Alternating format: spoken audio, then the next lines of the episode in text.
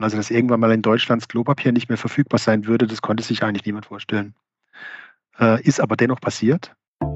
Die Menschen erkennen, dass sie ohne diese technischen Hilfsmittel ihre Aufgaben gar nicht bewältigt bekommen. Ne? Also ähm, wenn ich sehe, was, was, wie viele offene Stellen wir äh, haben und wie wir die besetzt bekommen, dann ist nicht die Frage, wer verliert durch moderne Technik seinen Arbeitsplatz und seine Aufgabe, sondern die Frage ist, wie, wie schaffen wir es überhaupt, ohne diese Technik die Arbeit überhaupt noch hinzubekommen? Kannst du uns vielleicht äh, erklären, was ist ein digitaler Zwilling und welches Ziel verfolgt ihr bei DM damit oder was erhofft ihr euch davon? Herzlich willkommen zu den EHI Retail Insights, der Podcast des Kölner Handelsforschungsinstituts EHI. Mein Name ist Caroline Martens und ich spreche in diesem Podcast mit verschiedenen Menschen aus dem Retail. Zu mir kommen Mitarbeiter und Mitarbeiterinnen aus Handels- und Dienstleistungsunternehmen und wir sprechen über aktuelle Projekte, Painpoints und Pläne. Außerdem sind regelmäßig meine Kolleginnen und Kollegen aus den Forschungsbereichen zu Gast und stellen ihre Studienergebnisse vor. Ich bedanke mich wie immer bei unserem Supporter des Monats, UNSA. Unser ist eines der führenden Payment-Unternehmen in Europa. Bereits über 70.000 Händler vertrauen auf die End-to-End-Lösungen für mehr Wachstum online, mobil und am Point of Sale. Heute unser Gast in den EHI Retail Insights, DM. DM Drogeriemarkt wurde 1973 von Professor Götz W. Werner in Karlsruhe gegründet. Der Einzelhändler ist heute Deutschlands umsatzstärkster Drogeriemarkt mit mehr als 42.000 Mitarbeiterinnen und Mitarbeitern. Mehr als 3.300 junge Menschen erlernen derzeit bei DM einen Beruf. DM ist insgesamt in 13 Ländern aktiv. In Deutschland gibt es 2069 Filialen. Insgesamt sind mehr als 12.500 Artikel in den DM-Märkten verfügbar und das Sortiment des Online-Shops bietet darüber hinaus in zahlreichen Bereichen weitere Produkte und umfasst mehr als 18.000 Artikel. Im Geschäftsjahr 2020-21, Stichtag 30. September 2021, erwirtschaftete DM Deutschland einen Umsatz von rund 9,04 Milliarden Euro. Das entspricht einer Steigerung von 5,8 Prozent im Vergleich zum Vorjahreszeitraum. Ein paar Headlines aus DMs Newsroom zur Einstimmung. Mehr als Klimaneutralität. DM macht sich als erster Händler mit einem innovativen Ansatz auf den Weg zum umweltneutralen Unternehmen. DM startet Live-Shopping. DM weitet Service-Expresslieferungen auf Berlin, München und Wien aus. Produkte online bestellen und umweltfreundlich per Lastenrad nach Hause liefern lassen. DM startet Winterfeste, Corona-Schnelltestzentren und Pilotprojekt für Impfangebot. Ich spreche heute mit Roman Melcher, seit 1987 bei DM, CIO DM und Geschäftsführer von DM Tech. Er verantwortet außerdem wie jeder aus der DM-Geschäftsleitung etwa 320 DM-Filialen. Welche Themen beschäftigen ihn derzeit? Wie entwickelt sich das Thema SCO und welches Ziel verfolgt er mit einem digitalen Filialzwilling? Hallo Roman, herzlich willkommen bei den EHI Retail Insights. Hallo Caro. Ja, alle in der DM-Geschäftsführung sind neben ihrer Spezialisierung auch noch für einige Filialen verantwortlich. 320 ähm, Stück roundabout. Welche Vorteile würdest du sagen, ergeben sich daraus? Ja, also zunächst ähm, möchte ich noch sagen, dass ich mich freue, dass ich hier beim äh, EAI-Podcast mit dabei sein kann. Ähm, ja, zu deiner Frage. Ähm, aus meiner Sicht gibt es ähm, zwei Vorteile. Das eine ist, man ist sozusagen sein eigener Kunde. Also wenn ich einerseits für Filialen zuständig bin und andererseits äh, für die IT, dann äh, ist es so, dass wenn ich in die Filiale komme, ich dort meinen, meinen, meine eigenen Leistungen begutachten kann. Also sprich, ist die Kassensoftware so, wie sie denn sein sollte? Funktioniert die Filialkommissionierung so, dass die Kolleginnen und Kollegen in den Filialen damit gut klarkommen? Mhm. Ähm, klappt das mit den Smartphones? Also IT ist ja an jeder Ecke mittlerweile mit ähm, in den Prozessen verwoben. Mhm. Und es ist schon wertvoll, die Rückmeldungen der Kolleginnen und Kollegen zu haben, was man da eben noch verbessern kann, was man auch erklären kann. Ähm, also es ist wirklich eine gute, eine gute Situation, dass man in der Form sein eigener Kunde ist. Das ähm, ähm, trägt viel zur, zur Qualität der, der Leistungserbringung für die Filialen bei. Mhm. Und das zweite Thema ähm, ist, dass alle in der Geschäftsleitung ein verbindendes Element haben. Also normalerweise hatte jeder so eine Spartenverantwortung, also sprich der eine für Finanzen, der nächste für Einkauf, dann Logistik, IT, was es eben alles so gibt. Ne? Und ähm, manchmal ist es so, dass die Interessen der Sparten nicht in eine gemeinsame, in die gleiche Richtung laufen, dass die mhm. naturgemäß ähm, unterschiedliche äh, teilweise äh, differente Ziele haben. Und ähm, es ist einfach für die Gemeinschaft gut, wenn man eben nicht nur diese, ich sag mal, spartenbezogenen Bereiche hat, sondern so ein verbindendes Element, nämlich ähm, die Zuständigkeit für die Filialen, die noch dazu das, unser Kerngeschäft abbilden. Ähm, das hat sich in, der, in, den letzten 30 Jahren, so lange machen wir das schon, ähm, hat sich das als sehr, sehr wertvoll herausgestellt. Also wir sind damit sehr zufrieden mit dieser Struktur. Total interessant. Jetzt, wo du es so erläuterst, fällt mir auch auf, dass bei uns in der Geschäftsleitung jeder auch einen Forschungsbereich hat. Also es ist vielleicht so ein bisschen analog dazu. Ähm, genau, du leitest zudem die für die IT zuständige DM-Tochtergesellschaft, sorry, DM Tech. Dort sind sämtliche Technologieprojekte gebündelt. Ähm, ja, worum kümmern sich denn, ja, grob gesagt, die über 800 Mitarbeitenden bei DM Tech? Ja, das sind, ähm, ich sag mal, unzählige Projekte und Vorhaben gleichzeitig. Also mhm. wir reden da über Hunderte. Insofern kann man das jetzt gar nicht so ähm, einfach aufzählen. Es betrifft eben alle, alle Prozesse, alle Abläufe, alle Funktionen, die es in so einem Handelsunternehmen gibt, sind mittlerweile IT-gestützt. Und äh, neben den 800 Kolleginnen und Kollegen bei DemTech kommen noch viele IT-Kolleginnen und Kollegen aus unseren ausländischen DM-Organisationen mit hinzu. Das sind inzwischen auch ähm, 14 DM-Länder und ähm, natürlich auch viele externe Berater. Also in Summe ist es dann nochmal deutlich mehr als diese, äh, sagen wir 800 ähm, Mitarbeitenden mhm. bei der DMTech. Und das größte Vorhaben derzeit ist ein Versionswechsel von SAP R3 auf äh, S4HANA äh, in Verbindung mit einer Mandanten- und Stammdatenkonsolidierung. Also wir haben heute mehrere Mandanten, die im Prinzip ähm, ähnlich sind in den Prozessen, aber halt nur ähnlich und nicht genau gleich. Es ist historisch gewachsen, weil ähm, früher die SAP-Datenbank äh, eben so architektonisch konzipiert war, dass man nicht alle äh, Länder, alle Mandanten in einer Datenbank führen konnte. Heute geht es. Und deswegen werden wir das jetzt ähm, im Zuge dieser, dieses Versionswechsel werden wir das zusammenführen. Das ist schon eine richtige Kraftanstrengung, mhm. ähm, weil, weil halt diese sagen wir, Waren, Finanzsysteme, ähm, Logistiksysteme sind immer noch, ist immer noch der Maschinenraum im Handelsunternehmen. Also trotz der ganzen neuen Themen, die auch vielleicht viel spannender sind, ist natürlich trotzdem so, dass da ähm, schon ein Großteil der, der ähm, Handels- oder Prozesse in so einem Handelsunternehmen über dieses klassische System läuft. Und wenn man dann dran langt, dann ist natürlich entsprechend äh, viel zu tun. Ich glaube, du sagtest auch, dass das schon mehrere Jahre eigentlich äh, dauert, dieses Projekt, oder? Das wird ein paar Jahre dauern, ja. Mhm. Das läuft doch jetzt schon zwei Jahre, wird nochmal zwei bis drei Jahre dauern. Ähm, ja, also es ist wirklich, ähm, da bleibt sozusagen kein Stein auf dem anderen. Da muss ähm, jeder Prozess eigentlich ange angefasst und überprüft und äh, teilweise neu konzipiert oder mindestens ähm, optimiert, verändert werden. Und das braucht entsprechend Zeit. Aber das heißt auch, dass DM-Tech sehr integrativ arbeitet, oder? Mit der, ich sag mal, DM-Zentrale. Ähm, wenn du auch sagst, jeder Prozess muss angefasst werden, alles wird konsolidiert, das ist ja schon was, was auch dann wirklich wahrscheinlich jeden betrifft, ne? Ja, am Ende des Tages schon. Ähm, es ist halt so, dadurch, dass wir diese 14 Mandanten haben und historisch gewachsen zwar immer versucht haben, diese Mandanten gleichzuhalten, was die Prozesse äh, anbelangt, auch was die Daten anbelangt, ist es doch so, dass es auch über die gesetzlichen Anforderungen hinaus eben nicht alles genau gleich ist. Ne? Und mhm. jetzt ähm, ist die Idee, dass man eben diese Synergieeffekte nutzen kann, diese Dinge wirklich gleich zu machen. Und deswegen ist halt jetzt Stammdatenkonsolidierung und dann Prozessharmonisierung halt ein, ein Riesenthema, ähm, weil es eben sehr, sehr vielschichtig ist und sehr, sehr viele äh, Menschen tangiert. Und dann hat man aber, glaube ich, eine gute Grundlage für Connected Commerce äh, geschaffen, oder? Ja, ich sag mal, das haben wir heute schon. Also so, mhm. das ähm, ist eigentlich heute schon gegeben. Es ist dann eine Grundlage, dass man äh, international ganz anders zusammenarbeiten kann. Also man kann, wir nennen das Shared Services, man kann sich zum Beispiel überlegen, ähm, ja, welche welches Team hat eine Expertise, ähm, die sie eben nicht nur für ihr eigenes Land anwendet, sondern die sie für die ganze Gruppe anwendet. Und dadurch diese ähm, Expertise sich noch weiter äh, ausbaut. Also das ist eine Frage von synergetischem Zusammenarbeiten. Ja, ist nachvollziehbar. Ja, wenn wir darüber sprechen, was du auf der Agenda hast, ähm, da kommen einige Sachen vor sozusagen. Über eins haben wir ja jetzt auch schon gesprochen, was euch sehr beschäftigt, äh, die SAP, der SAP-Versionswechsel. Ähm, Im Vorgespräch sind mehrere, konnten wir mehrere Projekte sozusagen identifizieren und das, was du damals, also vor einer Woche damals, das erste Mal das als erstes genannt hattest, war das Thema ähm, ja, Krisenbewältigung.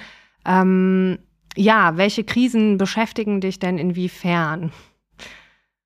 Also es hat äh, begonnen mit der Corona-Krise.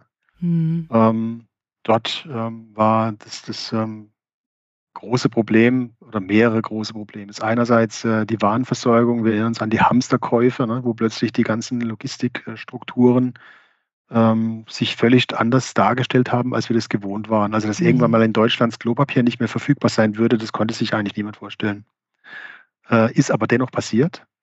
Und ähm, es war eben äh, dann schlichtweg nicht mehr möglich, obwohl ja genügend da war. Ne? Also es war ja kein faktischer Mangel an Toilettenpapier, es war nur ungünstig verteilt. Und diese ungünstige Verteilung innerhalb von Tagen aufzulösen, konnte man dann sehen, dass es nicht geht. Ne? Hm. Hat dann dazu geführt, dass ähm, nicht nur bei DM, sondern überall die Regale leer waren mit Toilettenpapier.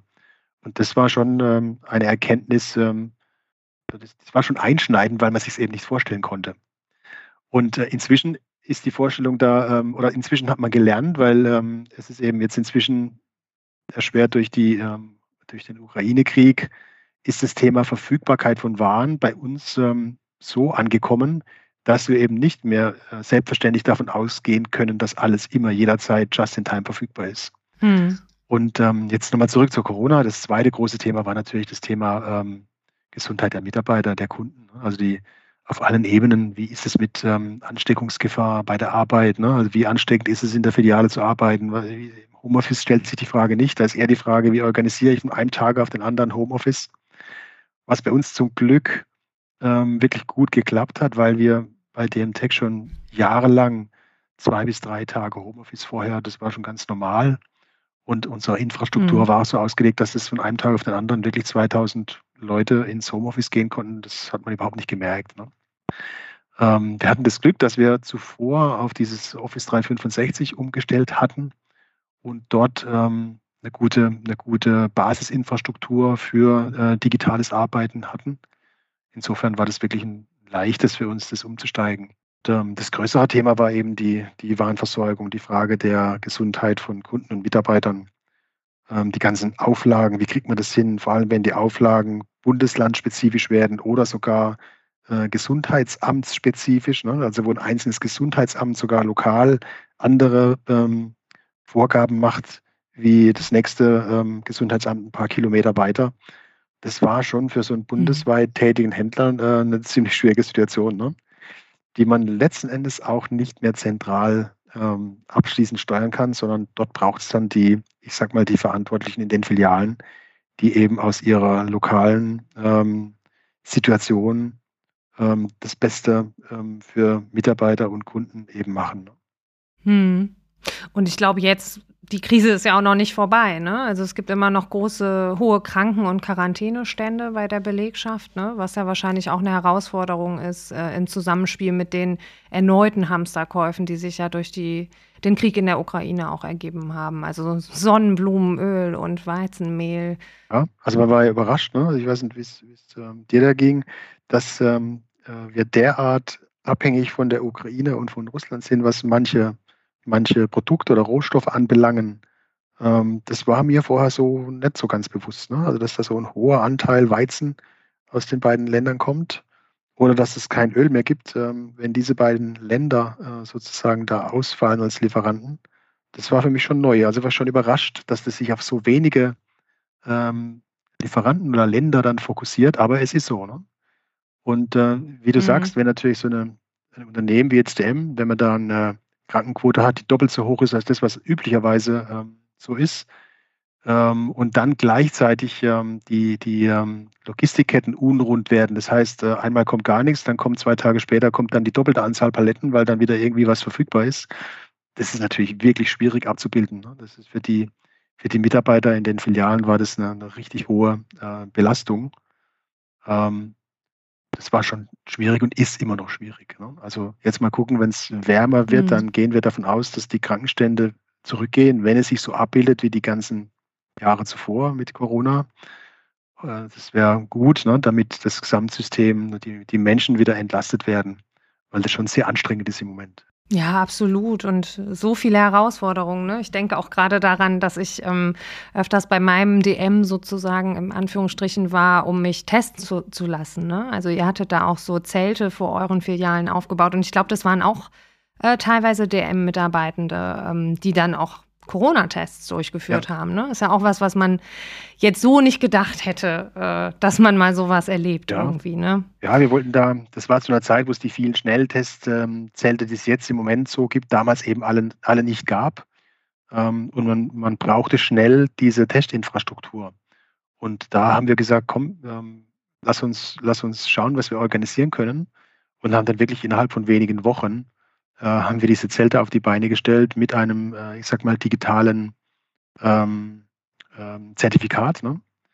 Also es war schon, mhm. das war schon auch, ähm, da waren wir richtig schnell, weil das wirklich innerhalb weniger Wochen funktioniert hat. Haben unsere Mitarbeiter geschult, damit sie diese Tests dann durchführen können und ähm, haben dann über Monate, gerade in dieser Phase der äh, Corona-Pandemie, ähm, ja, ähm, doch in erheblichem Maß dazu beitragen können, dass hier viele, viele, viele Tests passieren. Mhm. Ist das eigentlich datenschutzrechtlich eine Challenge gewesen? Ähm, ich glaube, ich habe so oft meine Daten hinterlegt wie noch nie zuvor bei so vielen Testzentren und dann kriegt man ja auch immer mehrere E-Mails, muss ein Passwort eingeben, damit man seinen Test runterladen kann. Hattet ihr das schnell durchblickt sozusagen? Ich sag mal so, das Thema Daten, ähm, Daten oder äh, ordnungsgemäße Datenverarbeitung von von äh, personenbezogenen Daten. Das ist insofern nicht, nicht neu für uns. Ne? Also wenn man da so ein, so ein ähm, mhm. ähm, Buchungssystem oder Terminsystem aufbaut und diese Zertifikate hinterher weiterleitet, dann ist das, ähm, ähm, sind es Dinge, die wir an sich kennen, weil wir ja Kundendaten verarbeiten. Ne?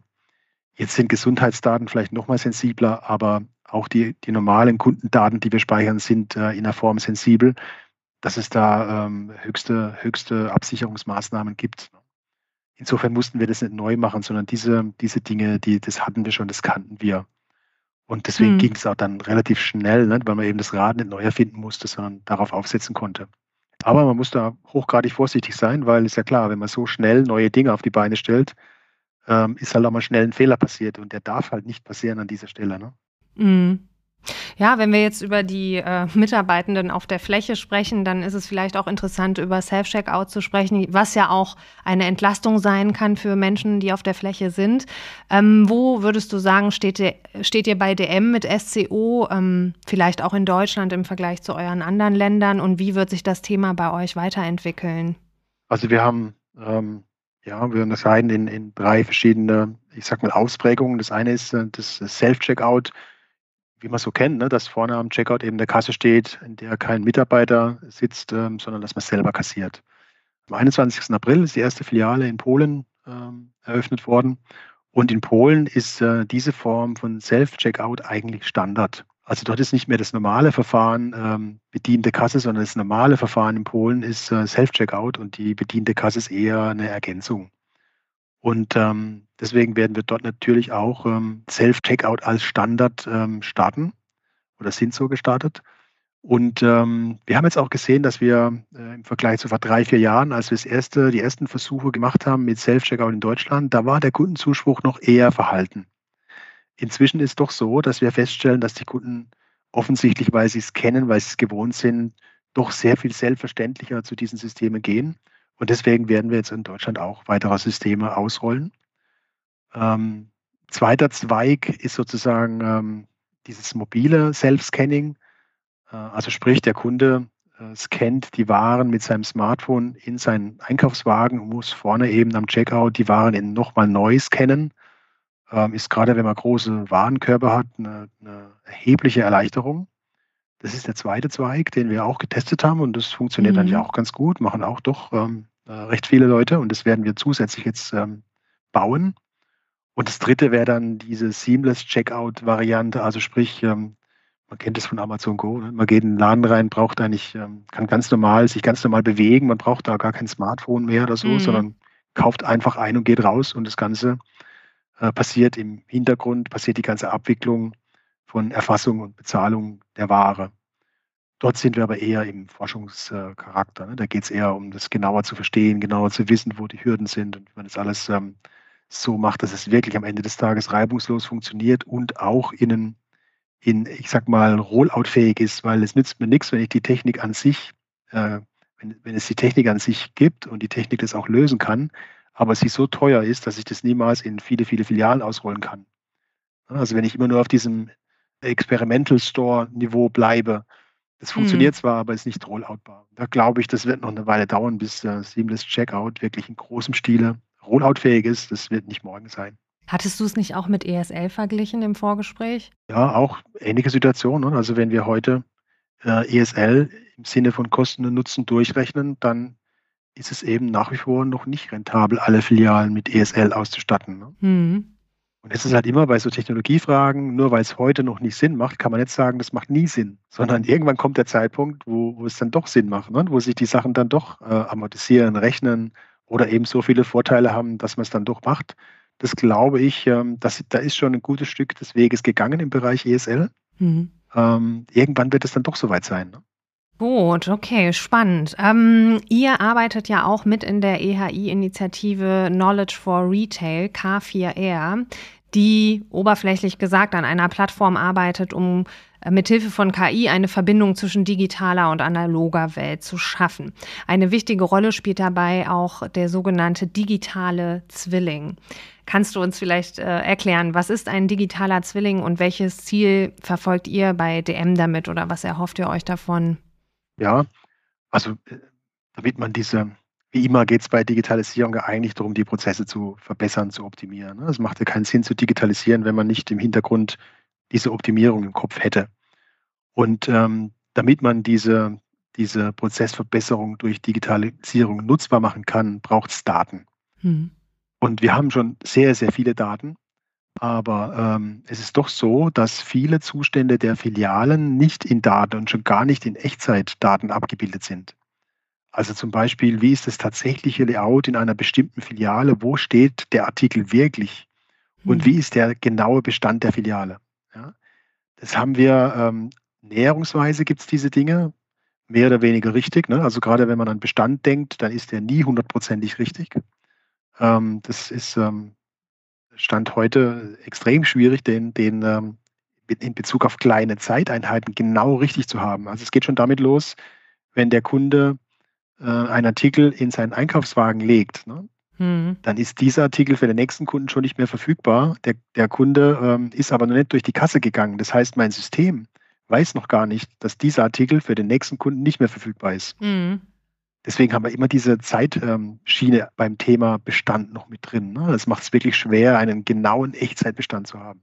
Ist das eigentlich so, Roman, wenn ich jetzt zum Beispiel irgendwie google irgendein bestimmtes Produkt und gucke, wie der Bestand ist in meiner DM-Filiale sozusagen. Ne? Also es ist tatsächlich eine Funktion, die ich häufig nutze. Arbeitet ihr dann mit so einer Karenz, dass ihr sagt, okay, fünf Produkte sind wahrscheinlich bis dahin nicht mehr da, deswegen zeigen wir weniger an? Oder ist das das, was quasi die Daten schon hergeben in dem Moment? Es ist das, was die Daten tatsächlich hergeben. Also wir arbeiten da nicht mit äh, ungenauen Beständen, sondern wir zeigen das an, was wir haben.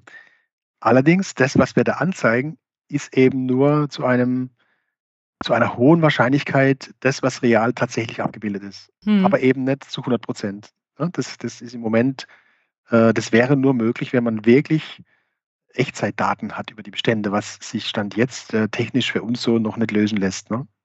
Und jetzt kommt halt der, der digitale Zwilling, der, ähm, der wird es weiter ähm, in diese Richtung der Echtzeitdaten bringen. Und ähm, also der digitale Zwilling, der schließt eine Lücke in der Form, dass wir ein vollständiges digitales Abbild äh, einer Filiale in mindestens Neartime, besser Realtime äh, haben wollen. Und aufbauend auf diesen Daten lassen sich dann wieder äh, weitere Prozesse digitalisieren und automatisieren. Was spannend ist, dass die Mitarbeitenden, also die, die Kolleginnen und Kollegen in den Filialen, die nehmen diese Systeme mit offenen Armen an. Mhm. Also es ist interessant, dass die, die Sorge, dass moderne Technik die Menschen da arbeitslos macht, die schwindet doch zusehends. Das war vor zwei, drei, vier Jahren, war das schon noch vorhanden.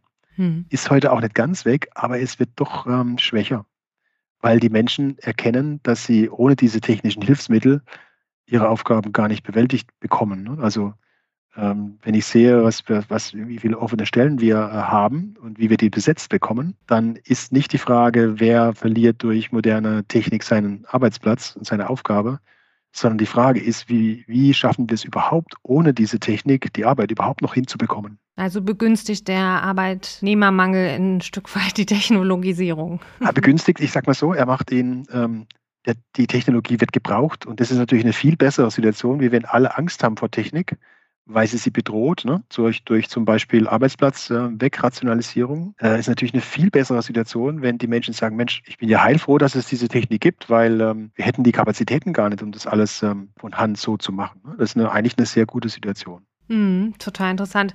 Ja, ich kann nicht nur online Bestände einsehen, sondern ich kann meinen Einkauf auch online bestellen und innerhalb von, ich glaube, drei Stunden den Einkauf dann in der Filiale abholen. Ähm, wie wird denn dieser Dienst angenommen und wie aufwendig ist für euch die Umsetzung auf technologischer Ebene? Der DM Express Service, der wird sehr gut angenommen. Ähm, das ist im Zuge von Corona, wir waren vorhin bei den Krisen, ne, und ähm, da, da ist es sozusagen so mit entstanden. Äh, einerseits, weil man, ähm, weil es zur Kontaktreduzierung beigetragen hat. Andererseits hat es aber unsere Online-Logistik ähm, entlastet, weil in Zeiten von Corona haben Viele Menschen haben dann ähm, die E-Commerce-Kanäle genutzt und ähm, das war dann schnell so, dass die Online-Läger diese Bestellungen gar nicht abwickeln konnten, weil sie auf diesen Ansturm sozusagen ähm, gar nicht vorbereitet waren. Ne? Man kann Kapazitäten in der Logistik nicht von einem Tag auf den anderen in zum Lager ähm, hochdrehen, ne? die, um diese Dimensionen.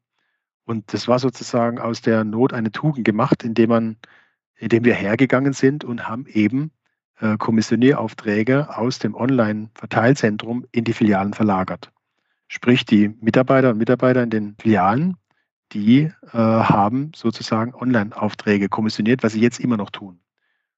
Und zum, zu Beginn war das so, dass die ähm, den Filialen Pakete kommissioniert wurden. Jetzt sind Pakete aber ähm, teuer, ne? weil ähm, mhm. angefangen vom Verpackungsmaterial noch weiter über den Versand hinterher, also Pakete ist ähm, in der Filiale packen, ist ähm, deutlich teurer, was die äh, Transaktionskosten anbelangt, wie im Vergleich zum Online-Lager. Wenn man das Ganze aber in eine Tüte packt und der Kunde holt die Tüte ab, dann wird da plötzlich, ähm, ändert sich das, äh, die ganze Situation. Insofern war das aus der Not geboren und ähm, überraschenderweise wurde das viel stärker angenommen, als wir zunächst gedacht hatten. Und mittlerweile ist es ein richtig äh, toll etablierter Service, den die Kunden wirklich schätzen. Mhm. Ähm, und das war, das war im Prinzip so, man sagt ja manchmal so aus der Krise eine Chance ne? äh, machen. Das war eigentlich da genauso. Aus der Not heraus hat man da Dinge etabliert, die sich im Nachhinein als wertvoll für die Kunden herausgestellt haben, auch ohne Krise, auch ohne Corona. Und die Leute machen es nach wie vor. Die Zahlen gehen jetzt nicht wieder runter von dieser Servicenutzung und die Leute gehen nicht zurück zum alten Einkaufsverhalten sozusagen, sondern das bleibt. Ja, also der Corona-Uplift der ist im Prinzip auf dem Niveau geblieben und wächst auf dem Niveau sogar weiter. Das ist mhm. wie so ein, wie so ein, so ein Sprung. Ne? Und auf Basis dieser, ähm, dieses ähm, neuen Niveaus ist es nicht so, dass es jetzt rückläufig wäre, sondern es wächst auf diesem neuen Niveau weiter. Es wächst nicht mehr ganz so stark wie in der heißen Phase von Corona, klar, ne? aber auf der anderen Seite ein derartiges Wachstum, wie das damals war, könnte man auch nicht dauerhaft verkraften. Das wäre auch nicht, nicht wirklich gesund. Insofern ist das gerade eine gute Situation. Und war das technologisch gesehen eine, eine, Challenge oder konnte man das relativ schnell umsetzen und jetzt ist der Prozess etabliert und? Ja, war schon, wir mussten schon einiges tun, ne? weil diese, diese ganzen Prozesse für die Filialkommissionierung, die Verteilung, die Zuweisung der Aufträge an die Filialen, das gab es so alles vorher nicht. Also wir mussten da so eine Auftragsverteilung bauen und mussten die Kommissionieranwendung bauen für die Filialen. Das ist innerhalb weniger Wochen ist das alles ähm, entstanden und war dann in der sag mal, ersten durchaus brauchbaren Version da. Jetzt hat sich das natürlich in den zwei Jahren ähm, äh, weiterentwickelt. Ne? Mittlerweile ist es auf einem viel besseren Stand wie zu Beginn, aber es hat auch schon zu Beginn, zu Beginn schon funktioniert. Und äh, mittlerweile können wir tatsächlich in drei Stunden diese Tüten bereitstellen ne, für die Kunden. Hm, ja, unglaublich. Du hast es ja auch schon erwähnt, alle eure Mitarbeitenden sind mit einem Smartphone auf der Fläche unterwegs. Ich kenne das auch, ne? Ich suche ein Produkt und frage eine Mitarbeiterin auf der Fläche und die kann mir dann schon sagen, ja, wir, wir haben noch was oder du findest es da vorne, wie auch immer. Ähm, was kann man theoretisch alles mit dem Gerät machen und was sind so die am häufigsten verwendeten Funktionen? Im Prinzip kann man damit alles machen. Man kennt es ja auch ähm, privat es gibt ja nichts, wozu es keine App gibt. Ne? Also die, mhm. die, die, es ist nahezu unbegrenzt. Ne?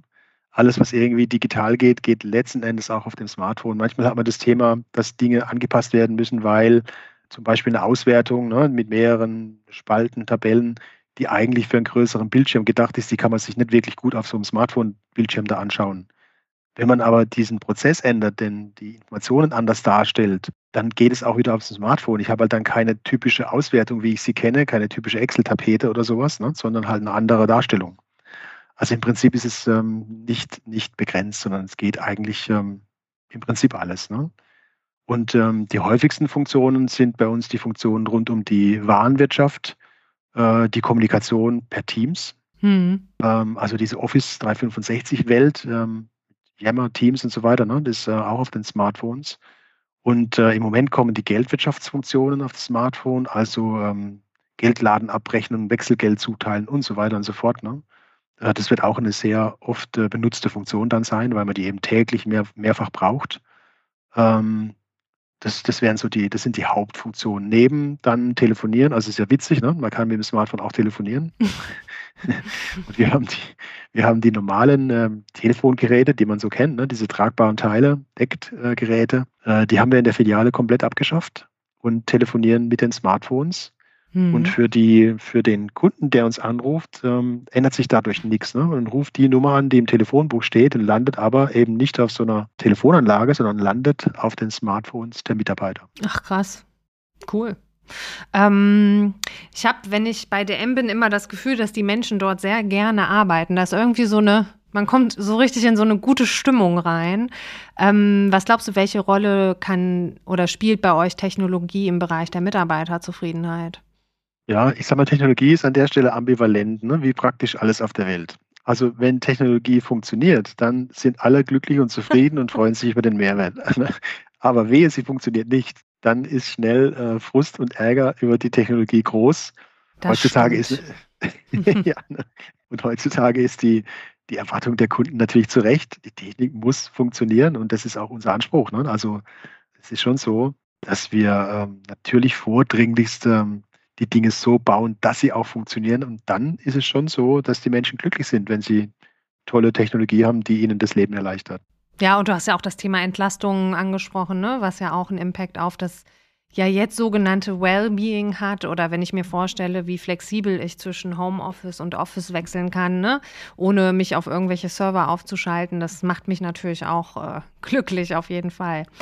Ähm, was ich mich noch so gefragt habe, äh, ich meine, du bist ja der CIO, ähm, ihr habt in Deutschland allein über 2000 Filialen, ihr habt viele, wie du gesagt hast, hunderte Digitalprojekte. Ähm, total spannende Projekte, wie ja auch zum Beispiel das mit dem digitalen Zwilling. In welchem Detailgrad steckt man denn als CIO in technologischen Themen oder kann man überhaupt äh, sozusagen drinstecken? Das hängt stark vom Thema ab. Für mich ist es gar nicht so sehr erstrebenswert, in, in möglichst vielen Themen möglichst äh, tief drin zu stecken. Mhm. Das wäre auch nicht möglich, ne? das wäre hoffnungslos. Äh, für mich ist in erster Linie wichtig, dass ich mir meine Urteilsfähigkeit äh, erhalte. Also ich möchte gern beurteilen können, was sind die richtigen Dinge, die wir bei DMTech machen sollten. Und ich möchte auch verstehen, ob wir diese Dinge dann richtig machen. Also sprich, es geht nicht nur um Technologie, sondern auch um Organisation und Zusammenarbeit. Und äh, deswegen ist die Frage, wo tauche ich ein? Das mache ich an den beiden Dimensionen fest. Also geht es um die richtigen Dinge oder machen wir die Dinge richtig? Und um dort zu sehen, äh, wo wir da aktuell stehen, ist es gut, sich an der richtigen Stelle mal tatsächlich ein bisschen mehr ins Detail zu begeben. Mhm. Aber selektiv in, in äh, Dinge, die ich mir mit diesen Kriterien sozusagen aussuche und nicht in alles, das würde nicht funktionieren. Mhm. Ja, kann ich total gut nachvollziehen. Ähm, ja, vielleicht noch eine letzte Frage zum Thema Nachhaltigkeit. Ähm, welche Rolle spielt denn bei euch Nachhaltigkeit im Bereich der Technologie? spielt eine zunehmend bedeutendere Rolle, weil mhm. ähm, wenn man jetzt gerade mal den aktuellen Weltklimabericht äh, nimmt, ne, der das wieder ganz gut aufzeigt, und das ist ja keineswegs neu, dass es nämlich eher fünf nach zwölf als fünf vor zwölf ist. Das geht leider im Moment durch Corona, Ukraine-Krise, geht es etwas unter in den, in den Medien. Aber wenn wir in 100 Jahren noch einen bewohnbaren Planeten haben wollen, dann müssen wir jetzt handeln. Und ähm, das größte Thema in der IT ist meines Erachtens der Energiebedarf. Also es geht um die Reduktion einerseits und die Umstellung auf erneuerbare Energien andererseits. Und ähm, hier machen wir schon sehr viel, aber mhm. letztlich können wir das als Unternehmen auch nicht alleine lösen. Ne? Also wir brauchen schon ähm, den sehr viel schnelleren Ausbau der erneuerbaren Energien. Ähm, zugleich müssen wir auch anders mit, ähm, ich sag mal, sowas wie seltene Erden und Rohstoffen umgehen. Also wir müssen Geräte länger nutzen, wir müssen sie reparieren, anstatt sie zu früh auszutauschen. Wir müssen sie 100% recyceln. Ne? Also das sind so die, die Dinge, die in der IT dort ähm, das große Thema sind. Man könnte auch darüber nachdenken, Daten nicht mehr so lange zu speichern oder nicht mehr so viele Daten zu speichern, weil das kostet auch Strom. Ne? Also da denkt man gar nicht so dran, aber heute ist man ja schnell dabei, weil Speicherplatz nichts kostet, alles, was irgendwie vorbeikommt, mal aufzuheben. Und zu sichern in verschiedenen Rechenzentren. Ja, man könnte es ja nochmal brauchen. Ne? So, das ist doch, mhm. bevor man was wegschmeißt, was man vielleicht nochmal braucht, ah, das tun wir lieber mal speichern. Und ähm, so entstehen halt viele, viele, viele Daten. Und die Frage ist, wie viele von diesen Dingen braucht man tatsächlich? Und wenn man sie löschen würde, anstatt sie zu speichern, wird man immer weniger Energie brauchen. Und das ist was, das hat man so als Anwender gar nicht so konkret vor Augen, ne? ist aber schon auch ein Thema. Hm. Ja, wobei ich glaube, das kommt auch immer mehr, ne? dass wir uns darüber Gedanken machen, so CO2-Fußabdruck vom, vom Netflixen oder so, ne? Da gibt es ja immer wieder so Artikel in der Zeit ja. zu oder so, ne? Hattest du eigentlich schon mal so den Gedanken, ähm, weil ich den manchmal habe, dass ich denke, oh Mann, in der Politik, die kommen nicht voran, wir in der Wirtschaft, wir sind das gewohnt, irgendwie ähm, nach Projektmanagement zu arbeiten und die Dinge on time, Quality und Cost zu liefern, dass manchmal vielleicht viel mehr Lösungen von uns aus der Wirtschaft kommen könnten und wir viel besser die Dinge irgendwie umsetzen könnten? Naja, also da bin ich, da bin ich vorsichtig und demütig. Also mhm. natürlich, natürlich kommt dann der Gedanke manchmal, ne, dass man sagt, meine Güte, ne? Aber letzten Endes muss man doch sagen, dass man eigentlich zu weit weg ist aus diesem, aus diesem Politikgeschäft, um diese, diese Wirkprinzipien und so weiter, ne? was da genau wie zusammenkommen muss, damit was funktioniert um das zu genau zu verstehen.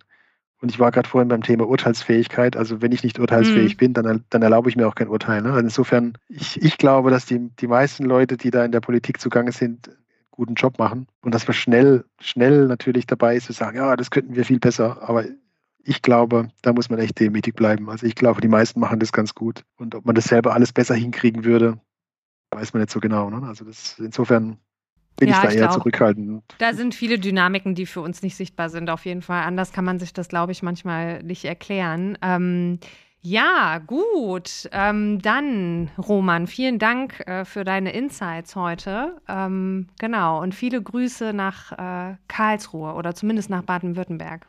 Ganz herzlichen Dank, ja. Vielen Dank, hat Spaß gemacht, mit dir da zu sprechen. Das war Folge 25 der EHI Retail Insights. Nächste Woche präsentiert mein Kollege Horst Rüther die aktuellen Zahlen aus seiner umfassenden Payment-Studie. Und den krönenden Abschluss im Mai macht unser Supporter des Monats Unser. Am besten, ihr abonniert unseren Podcast und werdet automatisch über jede neue Folge informiert. Ihr habt Fragen an mich oder wollt auch mal vor dem Mikro mit mir sprechen? Meine Kontaktdaten findet ihr in den Show Notes. Schreibt mir gerne eine Mail oder eine Nachricht auf LinkedIn. Special Thanks gehen an unsere technische Produktion Philipp Lusensky. Auf bald!